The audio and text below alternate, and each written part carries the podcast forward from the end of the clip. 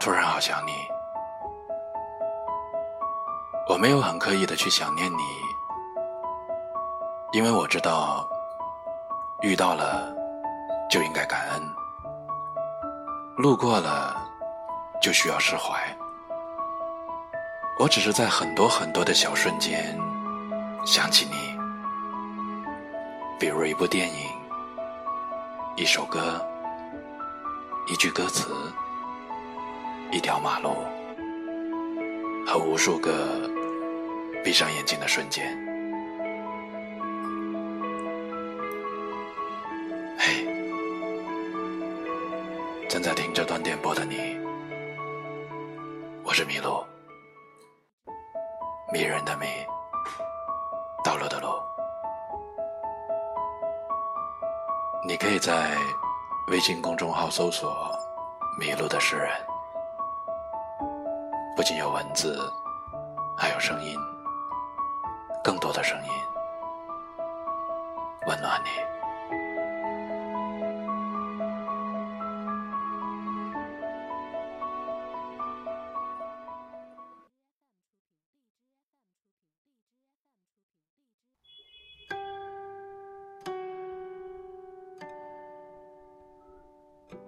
今天的阳光格外的晴朗，起床的瞬间就迫不及待的把窗帘拉开，让明媚的阳光像瀑布般倾洒进这空旷的房间里，然后再重新躺下，静静的找一个阳光直射不到眼睛的角度，微眯着眼。望向窗外的天空，比窗户大很多的蓝天，还有偶尔有力飘过的几朵白云。嘿，亲爱的自己，又迎来了新的一天。虽然你还是一个人出门，一个人买菜，一个人做饭，一个人洗碗。一个人看电视，一个人拥抱着自己。所有人都觉得你过得很好，也都觉得你既温暖又洒脱。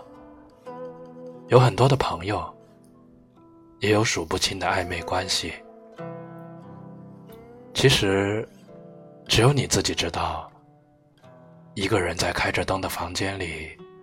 整夜辗转反侧，难以入眠是什么感觉？你不说话，整个房间里就安静的，再也没有一丝声响。朋友说，他这一段时间感受过的最多的关怀，竟然是来自地铁和公交上的那几句叮嘱。前方转弯，请坐稳扶好。列车即将到站，请小心车厢和站台之间的空隙。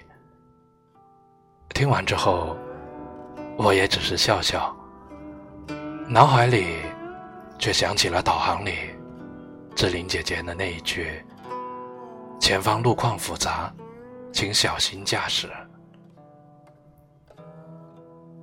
情绪就像是一个潜伏在阴影中的怪兽，总是在跟你躲迷藏。白天在人群里，他几乎不怎么会来找你，却总在你独自一人的时候跑出来欺负你。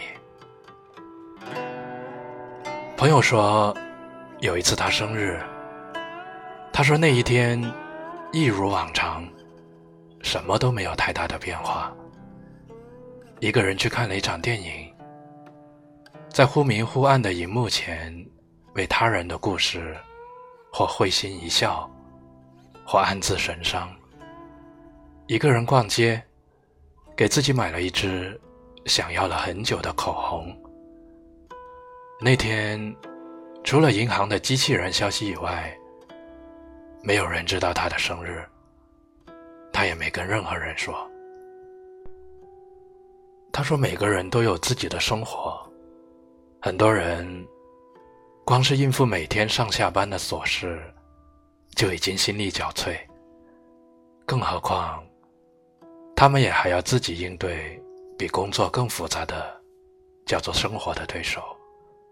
所以，就不要再麻烦别人了。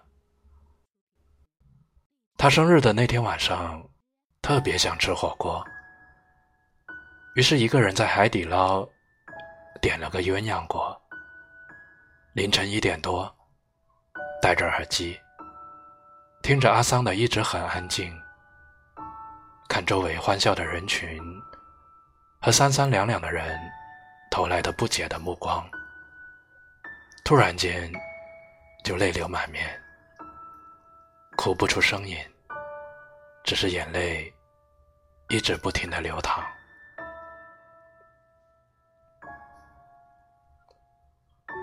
我不知道像他那样的人还有多少，在这个熙熙攘攘的人世间，我相信还是会有很多跟我这位朋友类似的人群。我没有什么可以劝说的，也没有这个资格和能力。我唯一想说的，只是希望在你想哭的时候，能够寻找到能够让你。释放和释怀的窗口，不管是一次对谈、一次聚会、一杯咖啡、一首歌，还是一顿美食、一场电影，亦或者就是一场发呆的独处，一场短暂而又沉迷的旅行，一场酣畅淋漓的跑步和卡拉 OK，总有一件事情。能够释放你所有压抑不住的情绪，然后再轻松的上路。跟这样的人做朋友，其实最舒服。因为爱过，所以慈悲；因为懂得，所以宽容。而同样，在多年以后，一个叫阿桑的女人，也在她的歌里唱到。温柔的慈悲。周国平曾经写过，在最内在的精神生活中，我们每个人都是孤独的。爱，并不能消除这种孤独，但正因为由人及己的领悟到了别人的孤独，我们的内心才会对别人充满最诚挚的爱。嘿。亲爱的你，如果不习惯关灯睡觉，那就打开灯吧，静静的听一首歌，把自己裹进温暖的被窝里，然后迎接一个细腻明媚的早晨。你要相信，在生活的这条路上，你从来都不是一个人在战斗，你总会遇到那一个能够推己及人的人。加油，晚安。做这种决定，是寂寞与我为邻。我们的爱情，像你路过的风景，一直在进行，脚步却从来不会为我而停。